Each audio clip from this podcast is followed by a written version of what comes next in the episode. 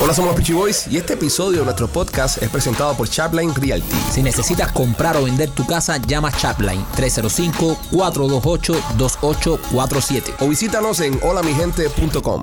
Hola, somos los Peachy Boys y bienvenidos a una nueva emisión de este podcast que se llama Los Peachy Boys, que hoy, hoy, hoy se viste de gala el podcast este, ¿eh? Sí, qué bonito. Sí, qué? Se pone lindo. Este Hay que se pone- ponerse lindo porque viene una dama, brother. Nunca tenemos mujeres acá en el programa y nunca habíamos tenido una mujer junto con los muchachos. Es verdad. Es primera vez que ustedes tres. Bueno, Machete en otras oportunidades en su vida tal vez lo, lo habrá hecho, pero en este podcast es primera vez que vamos a entrevistar a una mujer entre los, Es entre que- los cinco. Es que Machete está acostumbrado a ser la mujer del grupo siempre. Señoras y señores, en Somos los Peachy Boys, Harry Fernández. ¡La Saja! Ahora sí, ahora sí, ahora sí. Gracias, gracias. Ay, qué honor, de Vaya. Vaya, güey, eh, antes, qué rico. antes que empezar, antes de hacer toda la, la mierda que vamos a hablar, el show que tienes, promocionalo, porque después la gente corta el video y no, y- y no se entera. Bueno, rápido. Estoy haciendo un show que es un unipersonal. Eh, se va a llamar Por Mis Tacones. Por tus tacones. Eh, va a ser el día primero de julio a las diez y media de la noche en el Teatro Trail. Y nada, es mi cumpleaños. Anda. Cumplo 38 años. Entonces lo que voy a hacer es que voy a celebrar el cumpleaños con la gente que quiera ir y así de paso me pagan. Sí, sí, no, Coño, me qué bueno. Es una buena estrategia, Saja. No, y entonces voy a, a contarle a la gente cómo fue que yo des- eh, descubrí que podía hacer humor. Ok. Y, y precisamente eso me abrió las puertas porque me empezaron a invitar a fiestas para que yo amenizara las fiestas en Cuba, porque era muy feo y no tenía amigos. Entonces, de pronto lo he hecho mucho de gratis. Hace unos años hago cabaret y de pronto dije, bueno, me voy a atrever a hacerlo sola. Bueno, vamos a hablar entonces de, de- de- de ese comienzo, ¿no? Donde tú eres artista desde Cuba. Tú eres artista que estudiaste. Sí, Fuiste a la escuela para estudiar esta, por esta, gusto, pero fui. esta cuestión. ¿Por qué por gusto? No, no, no. Porque la actuación es una carrera que si la vas a estudiar, no debe ser con 15 años. Eso es una locura. ¿Qué te enseñan cuando uno estudia actuación? Eh, bueno, en Cuba se guían por un método de actuación de Soviético. Konstantin Sergeyevich, Sergeyevich Stanislavski. ok, eso yo. Cómo se prepara un actor, eh, la construcción del personaje, mi vida en el arte, que son libros que son buenos que tú consumas y que conozcas. Pero más que todo, yo creo que eso va de la mano con tener también cómo nutrirte, para tú entender y poner en práctica todo eso que te hacen leerte, que es por gusto. Y en Cuba no hay un teatro, no hay un cine. En Cuba todos los cines ponen la misma película, dicen no hay aire acondicionado. Esa es la película que hay en todos los cines de Cuba. Entonces, eh, yo pienso que ahí lo que pasa es que yo me salvé de que mi generación fue una generación donde empezó todo lo del reggaetón y todo aquello, el quinto en tu vida, pero el primero en amarte, toda esa música. Sí, sí, sí. Y yo me liberé de eso, porque yo estudié en un aula con solamente 15 muchachos de todas las provincias de Cuba, donde había gente que vivía en batalles que no había ni luz Ok. que yo me enteré de eso por eso. Y entonces yo yo tuve una adolescencia muy alejada de lo que era la realidad feísima que hay en Cuba y yo llegué a este país y como muchos cubanos, pero yo creo que el doble, yo decía, mi madre, pero eso pasaba en Cuba. Dios mío, pero eso pasaba en Cuba. Yo no sabía, por ejemplo, que en Cuba había droga, cocaína y esas cosas. Yo cuando me yo decía, no te puedo creer, bueno, nunca yo entré ni al Diablo Tuntún ni a la Casa de la Música, en la vida nunca jamás. Y no estoy criticando a las personas que lo hagan, porque yo también me tiro mi reparto y me gusta y soy fan de chocolate y todo eso. Pero yo pienso que hay un momento en el que tú puedes escoger el momento y el lugar a donde consumes eso. Claro. Y otro en el que tú tienes tu vida hecho solo con eso y te crees que eso es un patrón de comportamiento, que eh, eso es una manera de llegar al éxito, que por ahí es pues donde es. Entonces yo siento como que hay poca nutrición en lo que vino después de mi generación, que además de todo lo social que creo que pasa, yo siento que nosotros somos producto de la generación que nos antecede, que nunca se habla de eso. Yo siento que nosotros somos hijos de mucho matrimonio sobrellevado, mal llevado, de mucha hipocresía social, de mucho silencio, de este es el padre de mis hijos y hay que hacer una familia. Y venimos de una sociedad donde se pensaba mucho en la familia que venía de los padres. Y ahora estamos viendo el resultado de eso, de esos hijos. Donde lejos yo creo que la gente ocuparse de, de cuidar la familia o de seguir mintiendo, la gente ha dicho, para el carajo. Yo no voy a hacer una tarruga igual que mi mamá, a mi marido no me va a dar golpe y los hombres por lo mismo. Eh, y lo mismo pasa con la sexualidad. Hay una pregunta. ¿Todo eso lo aprendiste en la escuela de actuación? No, Porque este, estábamos en la escuela de actuación y terminamos con esta lección. no de pero vida. haber ido a la escuela de actuación me Te- ha hecho entender Exactamente. esto. Te enseñó esto que no conocías antes. Exactamente, porque yo puedo, yo tengo puntos de comparación y yo no quiero todo el tiempo estar con una guitarra. ¡Oh! Sí, esos, esos artistas que se desconectan Exactamente. de la realidad. Ay, sí. no, vamos a hacer un círculo y a cantar. No, yo no estoy en Que ese. viven en, en una, una paja mental, como se dice. Exactamente. En, un- en un mundo No. abstracto que no tiene nada que ver Tú con... estás a las 5 de la mañana en una discoteca y tú, oh, amor, no. Para entender por dónde tú venías. Entonces, en, en las, estas escuelas de arte en Cuba, estas escuelas de actuación, a ustedes como que los separaban un poco de la realidad en verdad que vivía el país. Y tiene un sentido de parte de, de lo, de lo maquiavélico, ¿no? Que es la tiranía, porque los artistas son el, el reflejo y el espejo de una sociedad. Si ustedes como artistas eh, y, y involucrados a una sociedad que está en candela, eso lo van a reflejar en su arte. Ahora, si los aíslan un poco y les crean como, como esta nube, este, esta paja mental, ustedes no terminan criticando tanto eso y no terminan haciendo su arte basado en la miseria, en la necesidad que Exacto. haya. O sea, ajá, tú hiciste arte en Cuba, tú llegaste a hacer cine allá y... Sí, y televisión. ¿Hiciste- va- va- sí, hice un poco bastante. Hice- hiciste novela, ¿qué fue lo que hiciste? Hice, lo primero que hice fue una novela. Cuando me gradué de, lo bueno, lo primero primero que yo hice fue que estudié ballet. Vale, Cuando chiquita. Ya después de yo quería ser abogado, pero eso fue como una laguna que tuve ahí como Un abogado en Cuba hace el trabajo más estúpido del mundo. Eh, yo sé, pero a mí lo que me gusta es hablar, ¿te habrás dado cuenta? Ya, y sí, mierda, o sea, abogada perfecta. ¿Qué defiende un abogado en Cuba? ¿Quién? Eh, no sé, qué horror. Hay que pensar en eso, ¿no? No, horrible, fatal. Entonces parece que volví en sí y dije, ay, no, yo quiero hacer la prueba de actuación. Y entonces después de eso eh, estudié actuación, pero estuve como dos años que hacía tea- eh, te- radio eh, para un programa infanto juvenil allá en Cuba que se llamaba Cuenta con nosotros. Y cuando me gradué de la ENA, pues entonces hice un casting para una telenovela que se llamaba El Compás del Son. ¿En qué año fue esto? Eh, eso fue en el 2003 y ahora la están poniendo en Cuba de nuevo. Me han mandado una foto por Instagram y yo decía, madre mía de mi vida. Y eso tiene 20 años. Imagínate tú. 20 años, yo tenía 18 años y voy a cumplir 38, hace 20 años. Madre. Tú en Cuba ves una novela y dices, este está muerto y que se fue del país. Mira, este se murió y que se fue del país. no queda No nadie. repiten nadie. Y la y entonces fue tu primera novela, Compás del Son. Eh, ah, exacto. y luego, ¿en qué trabajo más Después eh, empecé a hacer programas humorísticos, musicales. Eh, uno a las 12 del día, los domingos, que se llamaba Super 12. Le decían Super Bofe, porque era pesadísimo. Otro que era los domingos a las 9 de la noche, que era El Expreso. Después hice Jura Decir la Verdad, que era Ah, el ese- programa ese era bueno, ese era sí, bueno. de Ulises Toirac y todo eso. Yo- Gustavito. Exacto, Geo, Ulises Toirac, Cookie Cookie, La Mora, el profesor Pepe Rillo, Pantera, Hilario, todo, Yo- eh, yo- eh, ya yo estaba Alexei, Riquimbili. Ya yo estaba aquí cuando jura decir la verdad, pero acá se veía mucho. La gente mandaba de allá para acá. Cuando aquellos estaban los bancos de películas estos Exacto, piratas. Y exacto. la gente rentaba los... ahí nos pasó una cosa comiquísima, porque tú sabes que empezaron a poner asesores en los programas humorísticos en Cuba. ¿Asesores de qué? Eh, no sé, pues yo no entendía nada. Yo estaba yo ahí a leer mis guiones y hacer lo mío, ¿me entiendes? Y yo no entendía nada. Y bueno, una asesora, una asesora que si tú veías a esa mujer, tú decías, ¿cómo esa mujer puede ser asesora de humor?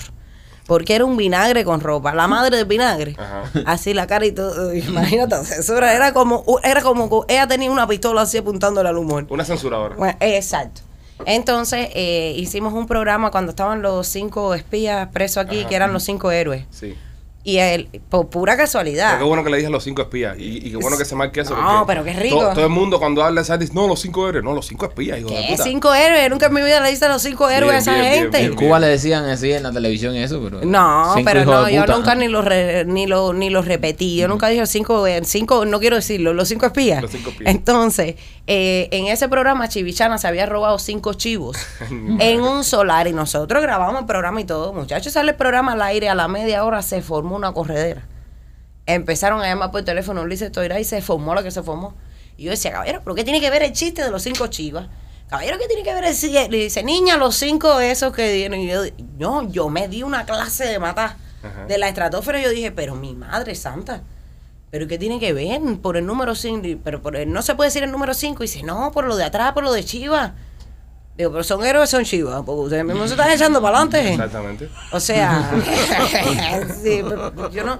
Entonces de pronto fue una cosa que en la televisión se podía decir 1, 2, 3, 4, 6, 7, 8, 9 y todo lo que tú El quieras. cinco no existía. Pero el 5 no existía. Entonces era Era muy como el número difícil. 13 en los elevadores, ¿no? Metieron asesores ahí y era de- imposible. Prácticamente era imposible. Joder. horrible. ¿En qué año llegas aquí, Saja? En el 2009, En el 2009, ¿qué es lo primero que haces aquí? ¿Cómo te reencuentras aquí con el arte? eh, bueno, lo primero que yo hice aquí que tuviera que ver con el arte fue que, mm, ay Dios mío, fui a una entrevista, bueno, no sé, a- de actuar tú dices Sí, así, sí. bueno, en el 41, fue donde primero actué. En hecho de, de Peíscame. En Pellizcame. En Pellizcame. Hice ¿En un sketch fue? en el 2009. Ah, estábamos ahí nosotros.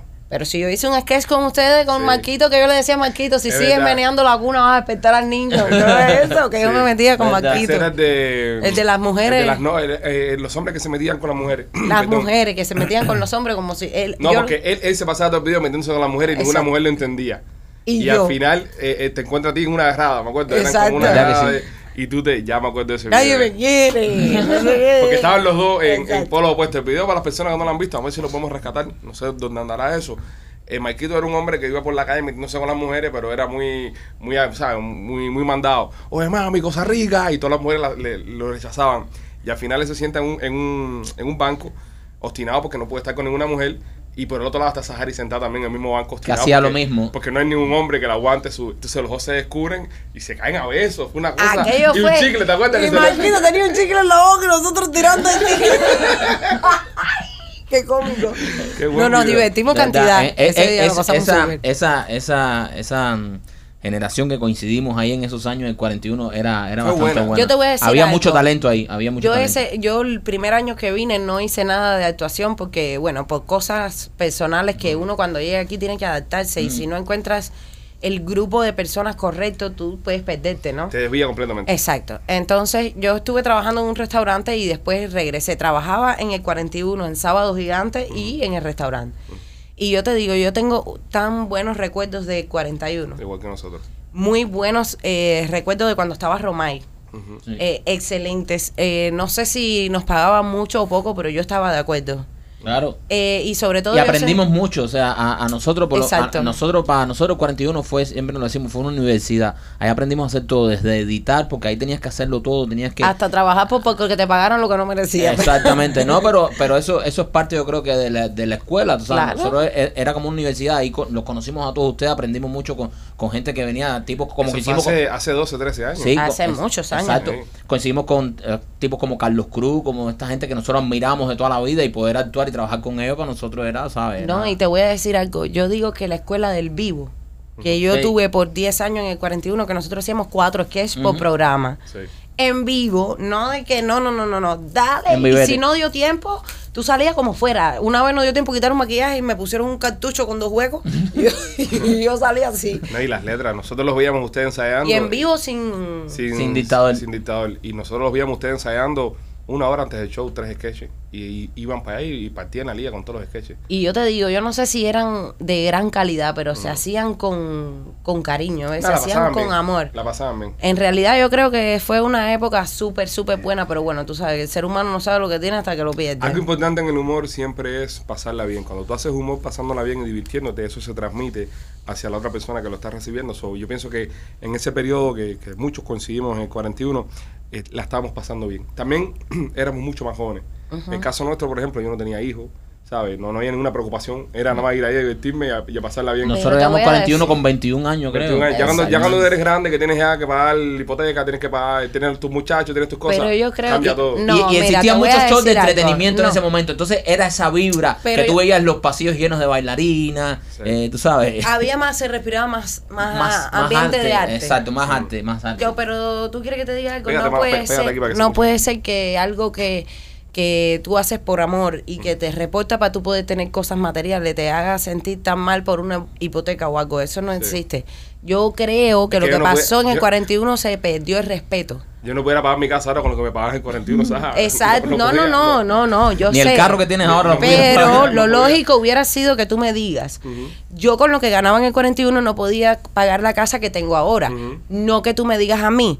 A mí me quitaron el salario del 41 que no puedo pagar ni siquiera eh, lo que pagaba normalmente con ese salario hace una semana atrás. No, pero Porque a nosotros nos dijeron hoy, oye, a partir de la quincena que viene esto es por llamado y ya están todos. El que quiera Sí, el que no, no. eso fue fuerte, eso fue Oye, fuerte. te, te estoy hablando de que tú sabes. Nosotros nos fuimos como 5 años antes que pasara eso. Nosotros nos fuimos el 41 en el 2012, ¿no? Do- 11, 12 por ahí nos fuimos. No, 2012 creo. 12, sí. eh. Fuimos 4 años, entramos en el 2009, sí, por ahí. No, 2013. No sé. Sí, Sí, sí, por ahí. Fue cuando nosotros nos fuimos del, de- del canal 41. No, yo me tenía que haber ido antes, la verdad. pero pero pero fue bueno, fue divertido. Pero no, que nosotros nunca coincidimos con la nueva gerencia.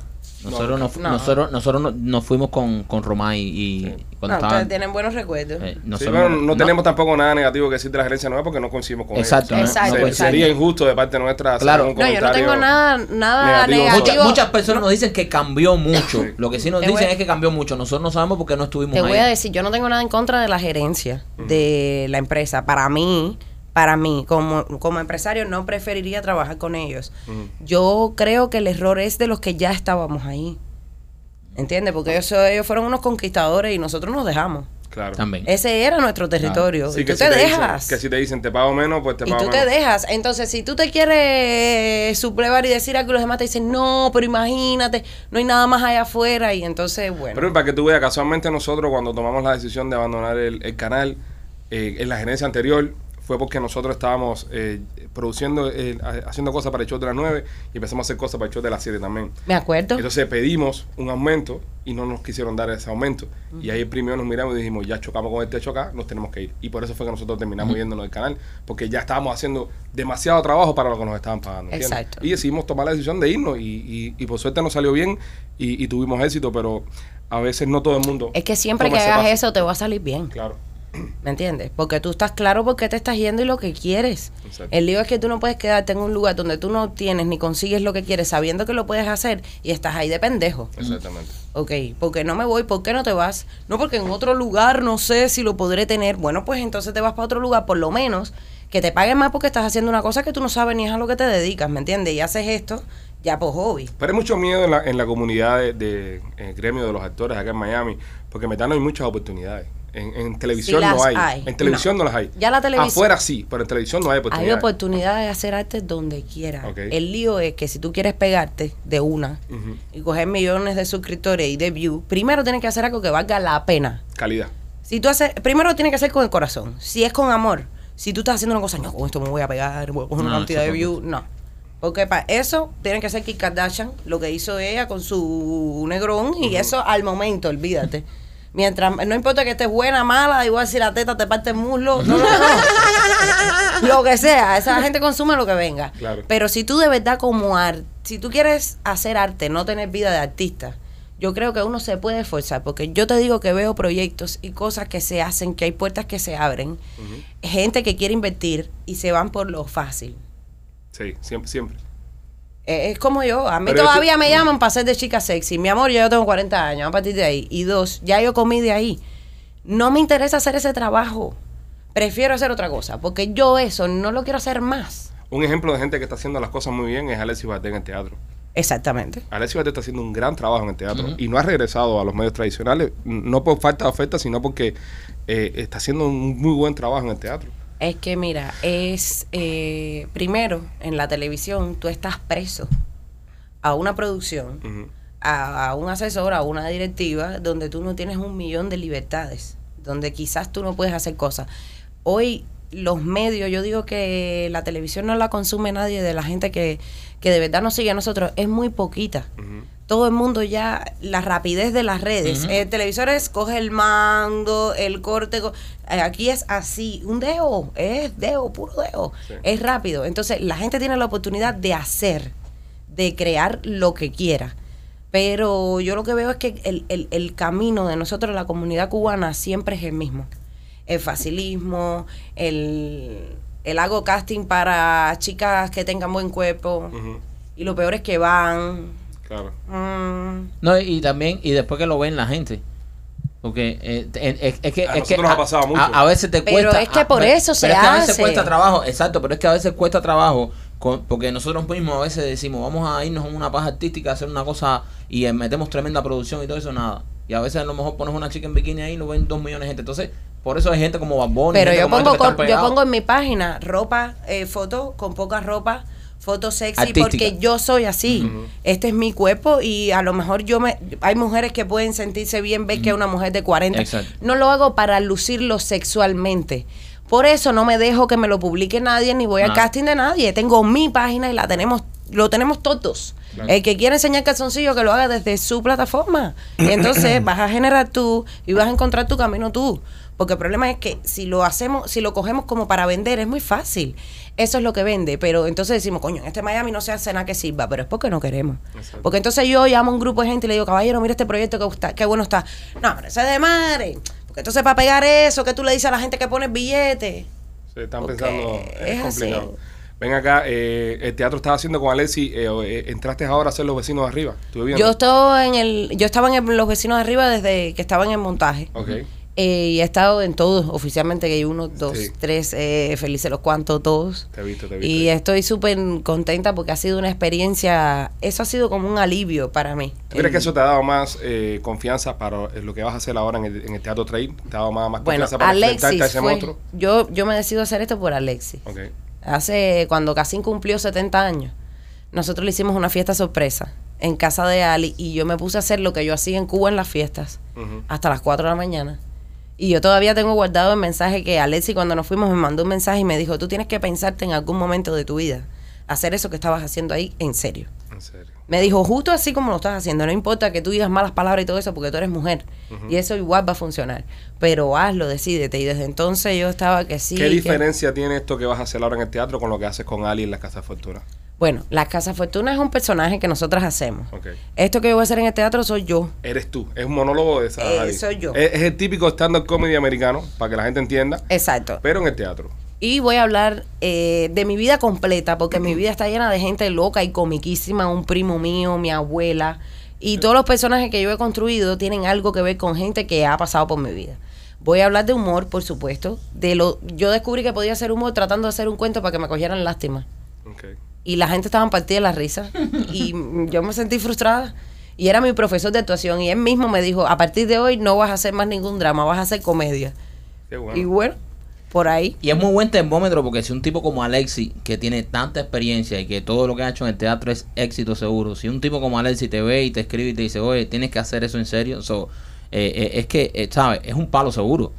Vamos a ver ay Dios mío por tu madre. Vayan caballero compren las entradas por lo menos para que no te va a decir una mentira mira te voy a decir algo. Es algo que voy a hacer con lo que pasa es que yo pasé por una una depresión. A- Hace unos meses atrás me diagnosticaron que tenía un tumor en la hipófisis. ¿Dónde está la hipófisis? Eh, es la silla turca. Eso es lo que rige todo lo que es la glándula pituitaria, que tiene todo que ver con todo lo hormonal, eh, sistema muscular, todo eso. Por eso es que yo he perdido tanto peso. Todavía Así no sé dónde está. Sí, López todavía no sabe dónde queda eso. está por aquí. Búscala Bueno, por no me- Google, people. López, u- usa tu Google. Esta eres la silla turca. Bueno, eh, yo me supe que tenía esto porque me hice un MRI, porque yo normalmente de toda la vida me dan unos desmayos así como un pollo. Ah. Pero hace un tiempo para acá me empezaron a dar muy seguidos. Y me dijeron, no, porque no te vas al médico. Entonces cuando fui era por eso. Pero normalmente cuando tienes algún tipo de, este tipo de diagnósticos, lo que te dice el médico es, oye, Dios mío, tú estás mata ya. No es que te vas a morir, ya estás muerta desde antier y no lo sabes. Oh. Y entonces yo me asusté un poco, pero di por suerte con un endocrino, que es el médico que trabaja todo la glándula pituitaria. Ya sabemos que el tumor es benigno y que es de nacimiento. O Es sea, congénito. Es, exacto.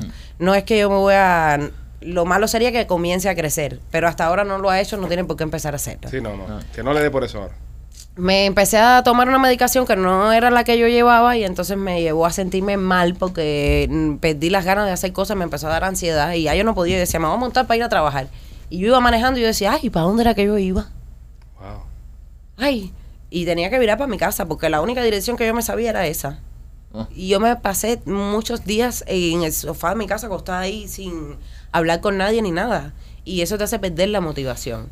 Entonces me fui poniendo bien haciendo terapia, tomé unas pastillas que me mandó un psiquiatra, por supuesto, para la depresión, porque vamos al médico a, vernos los riñones, a vernos el corazón y eso, y el cerebro, Claro. que es el que manda a todo el mundo por ir para allá, nadie va. Claro. El psiquiatra es el tipo que te enseña a controlar tu sistema nervioso. Y, No, nos- y, y tenemos y venimos de una cultura donde vas al psiquiatra eres un loco de mierda. no, mi Eh, mamá ir al psiquiatra era Eh, te cosa de gente loco, loca. exacto, eh. Yo decidí, fui al psiquiatra y yo soy una persona que yo digo, las personas sabemos y podemos eh, manipular lo que nos pasa si entendemos qué es. ¿Qué nos pasa? Claro. Y yo decía, ok, yo estoy deprimida y sé por qué.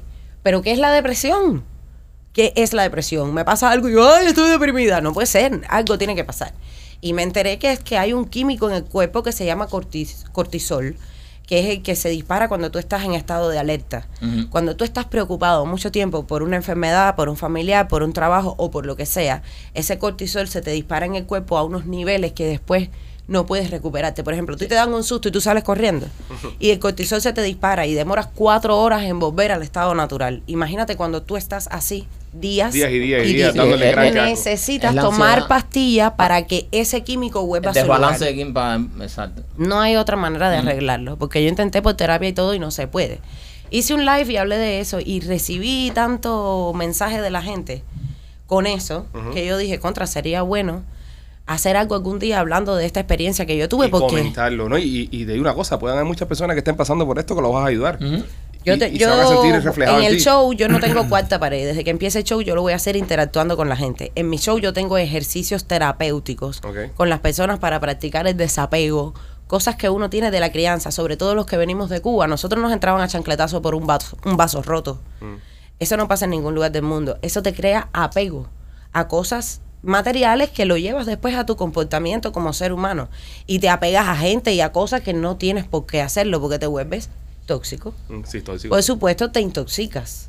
Y cuando yo entendí que yo tenía un químico que a mí mi propia estudié, por ejemplo, que el 91% de los pensamientos negativos científicamente estudiados que tenemos no nos pasan. Y ya yo soy una persona que yo voy manejando y, ay, quiero llegar temprano a los lugares porque yo también me exijo mucho. Mi mamá, yo le decía, mami, saqué 98 en matemática y me decía, tú puedes sacar 100, así. Y nunca era suficiente. Era como la mamá de Gru, de los tubitos muñequitos. Entonces, exacto. Mamá, hice un cohete. Ese- bueno, yo cuando vi esa película, a mí se me salían las lágrimas porque yo decía igualito vieja. que mi mamá. La vieja con- con Igualita, igualito, igualito así mismo. Y eso era con, con Ven. 98. No, yo le, mami, me apunté en atletismo y si cuándo es la competencia y me, yo le decía semana que viene y me decía procura ganar. Wow. ¿Qué presión te ponía? No, pero yo iba al ballet y eh, terminaba el ballet y yo, mami, dice, la más fea eras tú.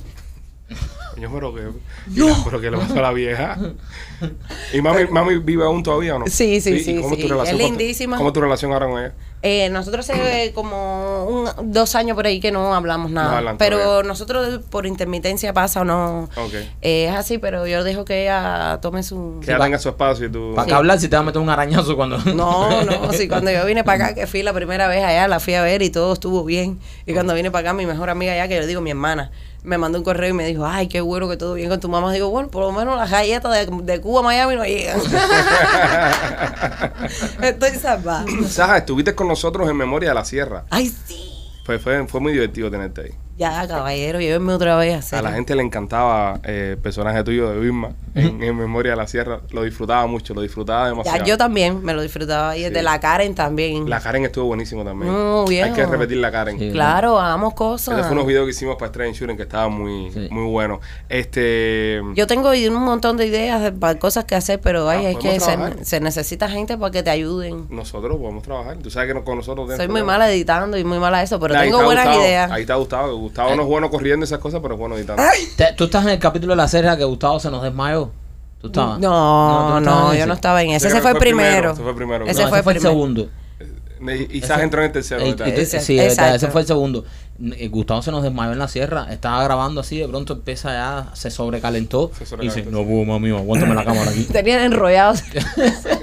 el radiador se le Se puso. le quemó el enrollado. Y ya tuvimos que buscar camarógrafo. Menos mal que estaba el No, López ahí, pero espérate, la tercera parte cuando yo tuve que grabarlo del batazo, que nos metimos cuarenta y pico de horas para ver si yo le Ah, daba la sí. pelota. Sí, sí. Que tuvimos que traer el hielo y todo, pues ponérselo en la cabeza que estaba "No, ahora sí me voy a caer de nuevo otra vez.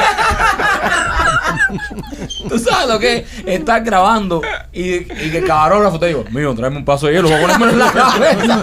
Yo estaba asustada porque además yo lo veía a él tan gordito así, bien jodido. Y cuando la veo así. Tan gordón y con la flojera esa que tiene. No, y de verdad decirle, porque por ejemplo, en la en la- el tiempo que yo hice la sierra con ustedes y todo eso, Ajá. yo estaba pasando por ese momento. Wow. Y eso me servía cantidad para desconectarme. Mira, y, y- y nosotros. No, No, yo no le dije nada a nadie, yo no Sí, dije y nada a Nosotros nadie. como gozábamos contigo. Ah, yo también con ustedes. Nosotros era, era- porque era un aire muy fresco también tenerte en el equipo. Ay, ¿entiendes? thank you. Además, tú eres una jodora, Nato. Sí, tú sí. siempre estás dando cuero. No, ¿sabes? claro. Siempre estás dando chucho y, y nosotros nos reíamos, nos reíamos muchísimo. Y Saja, el primero de julio entonces es donde es cuando vas a hacer este. Van a ir, ¿verdad? Sí, claro, vamos a ir por El primero de julio en el Teatro Trail. En el Se Trail. llama así por mis tacones. Trail, para mis tacones. ¿Tú tacones de 40 libras o tacones normales? No los he pesado, pero ¡Huíala! Oye, Saja, hab- hablando de eso, vamos a meternos un poco de chisme. ¿Tienes una relación sentimental con Aldo? De los Sí. Eres la aldeana, se Eres puede decir que eres la aldeana. sí. ¿Hace cuánto esta Has relación? conquistado esa aldea. Eh, Bueno, eh, por lo menos le he dado candela.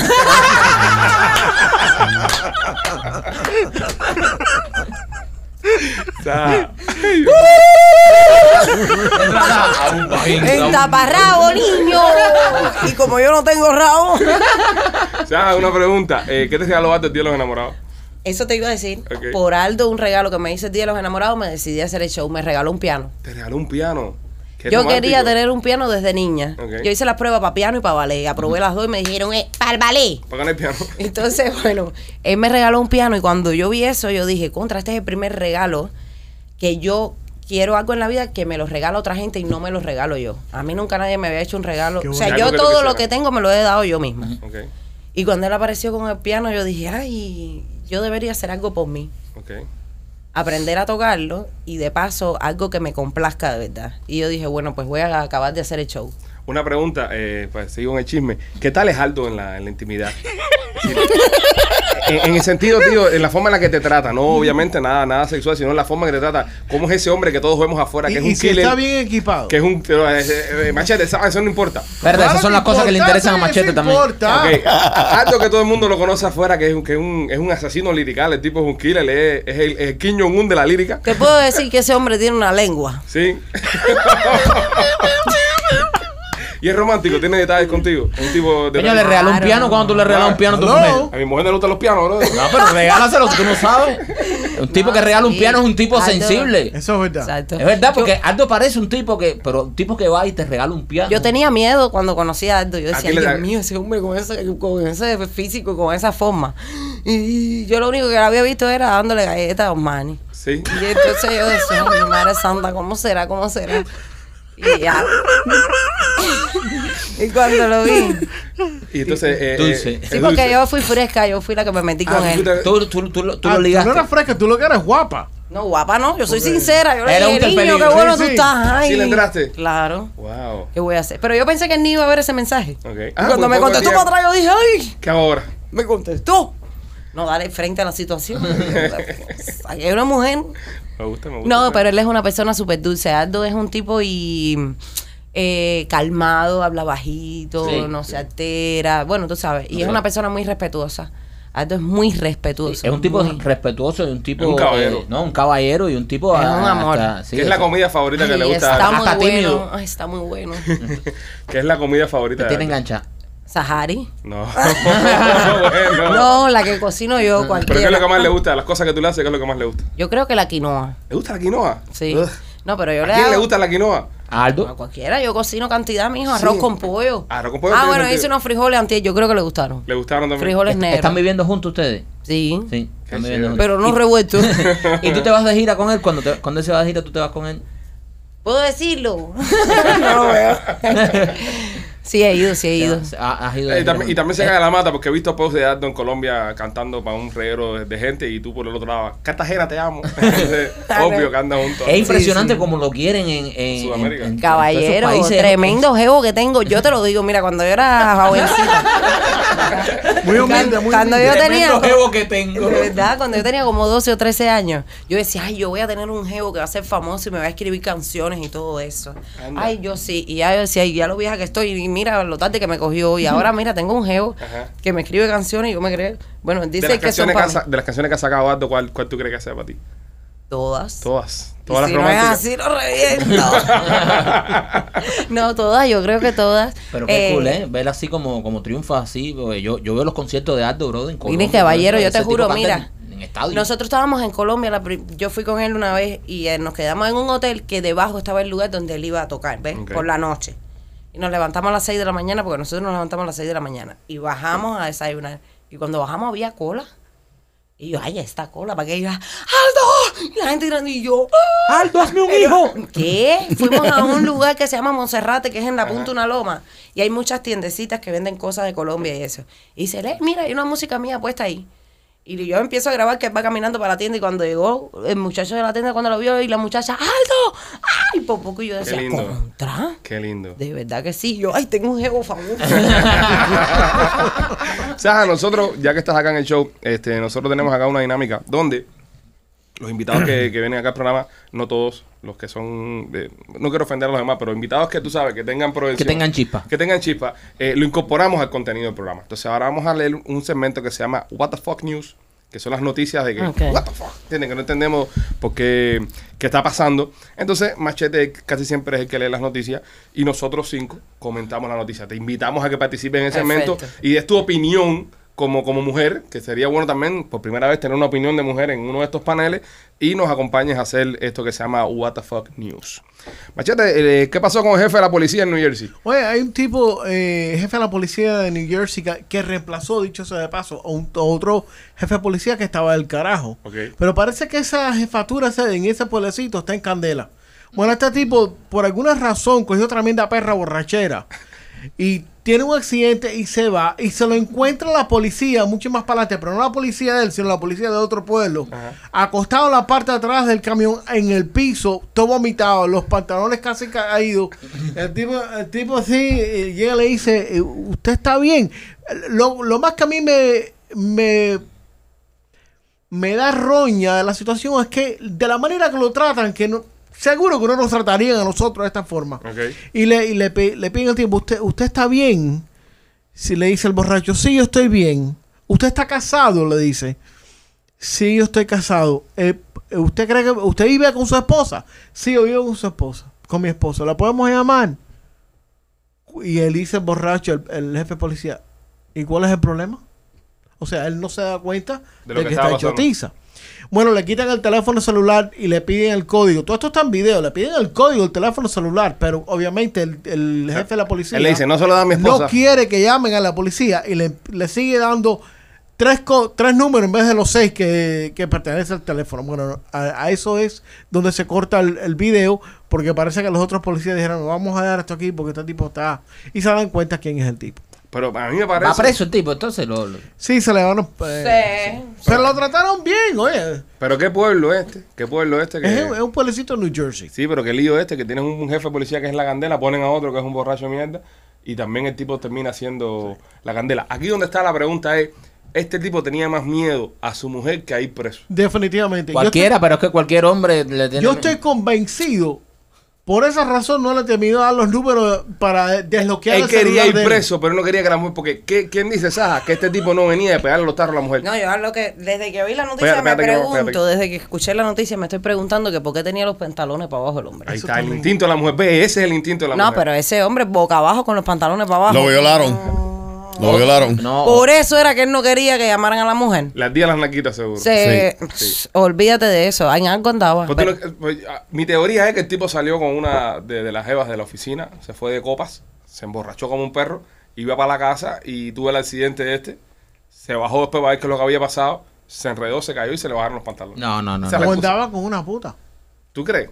Pues, O un puto. o un puto. ¿o un puto? puto. ¿Sí? Andaba con un puto. Sí. Mira, esto fue lo que pasó. Te lo voy a decir Dale. así. Él andaba con un puto. Y seguro una puta también. para seguro andaba con dos. Uno adelante claro. y otro atrás. Para dejar claro, no estamos diciendo puto despectivo a que es homosexual, sino a un hombre que se vende sexualmente. No, no, no. Prostituto. No, no, no. prostituto, Ni, prostituto. ni digo puta ni puto de manera despectiva. Claro, Los claro. defiendo. Incluso Sí, sí, sí. deberían ser reconocidos y tener seguro y todo. Que una va con un tacón de eso y viene el pie en casa de un tipo y no tiene work compensation ni nada. Como el cuento del médico ginecólogo que le dice a la prostituta. vámonos, él le vámonos. dice. Escucha, López, aprende. El ginecólogo le dice a la prostituta, venga acá, usted durante los días de la menstruación tiene mucha pérdida. Dice ella, como 200, 300 dólares por día. Está fuera de servicio. Mi amor, claro que tengo. Bueno, yo, yo creo que el tipo iba con la mujer atrás, la, la prepago atrás, el puto al lado, él ahí se formó la calentadera de cosas porque había trago. Seguramente se habían dado también de todo por ir para allá. Unos pericatos. Exacto, que la gente van por ir para allá que pierden la noción de Sí, todo. sí. Se calentó la cosa, se arrimaron para que se formara el toca-toca, se pasó todo el mundo para el asiento de atrás. El tipo se bajó la cosa y cuando iba a, a ejercer el acto de la Ajá. asunción y a él le iban a palmear las nalgas, se vomitó y esa gente dijo, no te vas puerco este. Se bajaron del carro y el tipo se quedó ahí, no se vayan. No, y ya, se jodió. Yo creo que es muy buena teoría. Es muy buena teoría. Yo creo. Gana la teoría de La Sahari. inspectora gusta, Sahari. La inspectora 100%. Sahari. Oye, eh, un hombre llama a la policía también. Eh, tenemos noticias muchas de policía en el día de hoy. Parece que el fin de semana estuvo bastante movido. Que trabajen. Este hombre llamó a la policía cuando el camión que robó cinco días antes se lo robaron a él. O sea, llamó a la policía y dijo, oye, yo hace cinco días me robé un camión y me lo acaban de robar. No me da la gana que ese desgraciado me haga eso a mí. Los delincuentes, no, no, no. No, porque tú sabes lo que el tipo pensó. El tipo dijo: Eso de que el ladrón que roba ladrón tiene ese caño, perdón, nah, ni carajo, que lo cojan y bien. Nos vamos los dos. Nos vamos los dos. ¿Esto dónde fue Machete? En, en fue en Delaware. Delaware. Pero lo más, lo más gracioso es que el tipo se entera que el carro había sido robado cuatro días después. Él chivatea al tipo que le vendió el carro y se le lo llevan preso los dos. O sea, ¿cómo que Pero tú no es que además eres ladrón y Ni chivatón. tuyo ni mío. Ni mío, pero ¿cómo, ¿cómo tú no te das cuenta que el carro que tú acabas de comprar no hay papeles, no hay nada? Eso dame dinero y te llevas el carro. O sea, eh, de- eh, es ladrón y chiva del mismo caso. Sí. Tal vez el tipo- es un bipolar de. Es yo creo. Tal vez el tipo que le termina robando el carro eh, tiene un cuadre con el dealer este de carro robado, te lo venden robado, te lo quitan y, y es decir, porque esto, esto pasa mucho. Tú vas a un dealer, por ejemplo, o, o vas a hacer algún tipo de transacción ilegal, tú la coges, entonces el tipo que te la vendió tiene un, un parte pierna por ahí que viene y te roba a ti también. tumbe, Ya. te hace Entonces tumbe. tú no puedes echar para adelante a nadie. Ujú. De esto me hicieron un cuento a mí una vez. Sí, pero espérate, que cogieron preso al otro que se robó el carro. ¿Tú te crees que se va a Claro, inmolar por no, eso? porque sí, pero el tipo ya no le importó nada, el tipo se inmoló. Dijo, oye, si me joden, joda a todo el mundo. Yo conozco, yo conozco de alguien que, que, que me hizo un cuento de un tumbe que hubo con mucho dinero, que el tipo fue, y, eh, hicieron un negocio, y cuando el tipo se va, lo para la policía. Y la policía le quita el, el, el- el tumbe. Pero la policía está cuadrada con el tipo que le había dado la, la- la mercancía. Brother, y eso fue tremendo explote. Fue tremendo explote. No quiero dar muchas pistas porque fue grande el explote y, y, y voy a eh, tirar al medio a mi socio.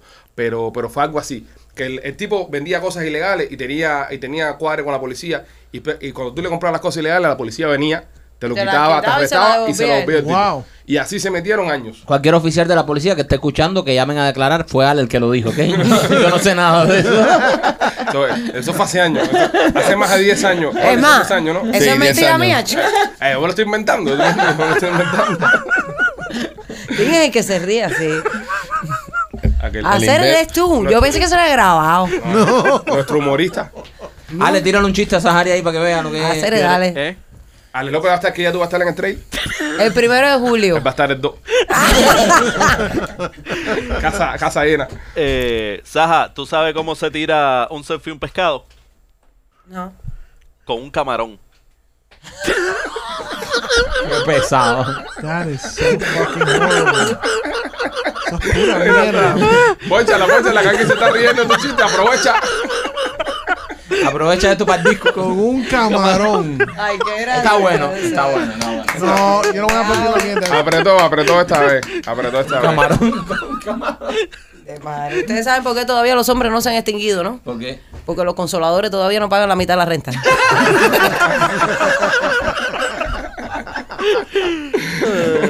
No, mentira, mentira, mentira. Hay algunos oye. que consuelan todavía. ¿Tú sabes también por qué las hormigas andan en fila? Ah, se No. formó un mundial. Ah, ¿Por por- qué? Porque no tienen Adidas.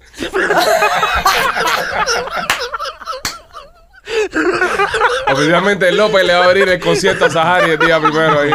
Tú sabes que el hombre tiene una neurona más que el caballo, ¿no? No, no. La tiene, ¿sabes para qué, no? ¿Para qué? Para no cagarse en los desfiles.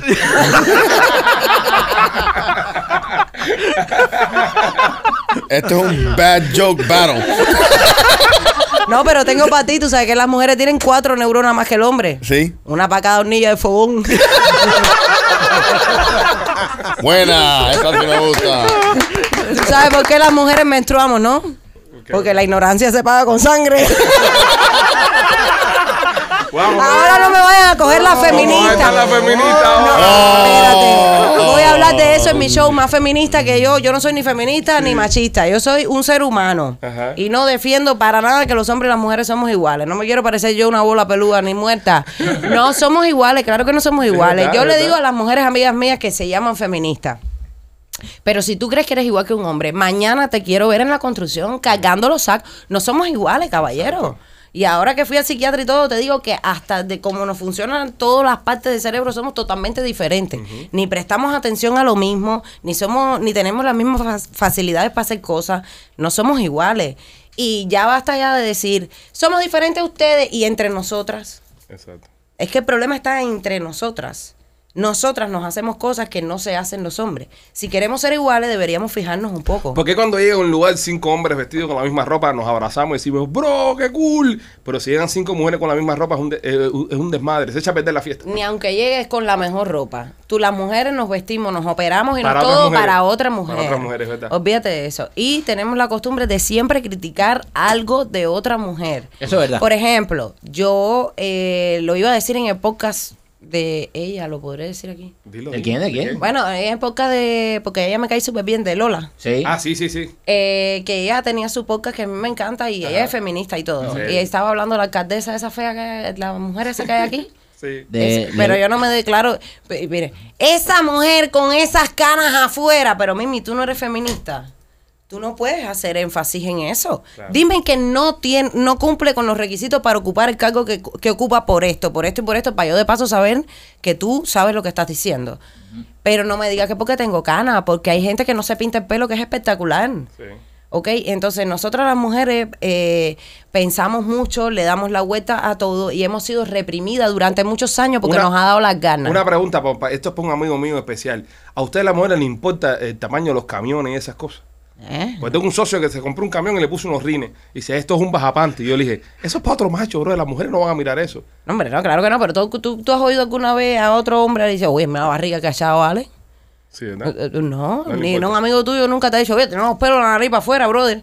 Por eso es que ustedes están... Y en realidad yo digo, se- se- socialmente la, la, la raza, la, la mujer es más mala que el hombre. ¿Tú crees? De hecho, las mentiras de ustedes, los hombres son unos mentirosos. Es que el ladrón piensa que todo el mundo va a robarle. Las mentiras de ustedes son, yo no sé quién es esa, no la conozco. Ese te lo juro. Las mentiras de nosotros son para siempre. Este hijo es tuyo. te lo juro. Dime que no. De esto vas a hablar en tu show. Claro, claro. Te, te puedo hacer una pregunta. ¿Por Sí. qué las mujeres Te digo re- tú. regañan tanto para todo? ¿Por qué te hablan siempre en un regaño? Como si fueras un baby. Ajá, como si fuera un Es baby. porque te comportas como un baby también. puede No, es que la mujer tiene el desarrollo de eso maternal. Ajá. que no tienen los hombres, porque ustedes no, no, no procrean, o sea, no tienen dentro otra vida. Y yo creo que nosotras, bueno, te voy a hablar eh, científicamente hablando, hay una parte del cerebro que es la que presta atención, que nosotras las mujeres la tenemos más desarrollada que ustedes. Ah. Incluso cuando esa parte del cerebro está activa, nosotros podemos tener la otra que no es de concentración activada. Por eso podemos hacer varias cosas. Por eso ustedes ven el televisor y uno le dice hay que comprar agua y tú dices sí. Sí. Y cuando se acaba, tú dices, ¿qué era lo que había que comprar? Porque ustedes no prestan atención. Entonces, la condición de nosotras es que ustedes nos presten atención y la de ustedes es tratar de prestarnos atención. Es que Saja, cuando- Saja, ¿qué tan bueno es Aldo prestando atención? Yo Una escucho pregunta. a Aldo riéndose por detrás. No, ese no es Aldo, ese, ese es López. Ese es López. Hacer, mira, yo te... Tocaste una vena ahí, Ale. Por eso es tan bueno en todo lo que hace, porque se concentra en eso, ¿me entiendes? No, no sabe nada. Este, primero de julio, Teatro Trail. Sí. Este, te estarás presentando con tu eh, unipersonal, se dice así, ¿no? Sí. Por mis tacones. Exacto. Hay piñata, cajita y todo eso. Hay de Me todo. gustó, Sí, sí. me gustó mucho las gráficas, by the way. Sí, la Sí. gráfica está Ay, buena. gracias. Es de La mis amigos de, de Marley Media, que son lo máximo, que me han hecho todo este trabajo gratis. Ok, qué Cool. Por ayudarme. Y son muy, muy talentosos y me lo hicieron correteando, así que les tengo que ¿Cómo dar se llaman de nuevo para que cojan la publicidad? Marley Media. Marley Media. Marley Perfecto. Media. Ellos son espectaculares. Ellos me hacen también todas las cosas, Palacio de los Jugos y todo eso. Chévere. Cool. Ellos son lo máximo. Ya lo saben, señores, si usted quiere ver a Sahari, eh, vaya el primero de julio, vamos a apoyarle y vamos a apoyar Claro que sí. el teatro acá en el sur de la Florida y apoyamos también a, una gran mujer, bro, y para mostrar Una también de las de que, nuestras. De que, de que se puede echar para adelante, se puede triunfar y se pueden hacer cosas buenas. No, y que siempre se dice, no, que si en Miami, que si el teatro, que si esto, que, que si en Miami no hay arte, que si, bueno, este es el momento de apoyar cuando sacan estas iniciativas, hay que ir todo el mundo para allá para apoyar el arte. Exactamente. Y además, sobre todo pas- para un ratico en, en- en la vida, hacer algo que uno de verdad le gusta. Claro. Eso, eso es cierto. Te queremos mucho, lo sabes, Gracias. de Y sobra. a ustedes. Y nada, señores, a ustedes los esperamos en una, otra emisión de este podcast que se llama Somos los Pichi Boys. Y recuerden, día primero de julio, Teatro del Time, Sahari en vivo. No, Teatro Trail. Teatro Trail. ¿Ves que no prestan atención? Carajo, brother. Primero de julio, el Teatro Trail. Trail. Para que presten atención, Para primero de julio en el Teatro Trail.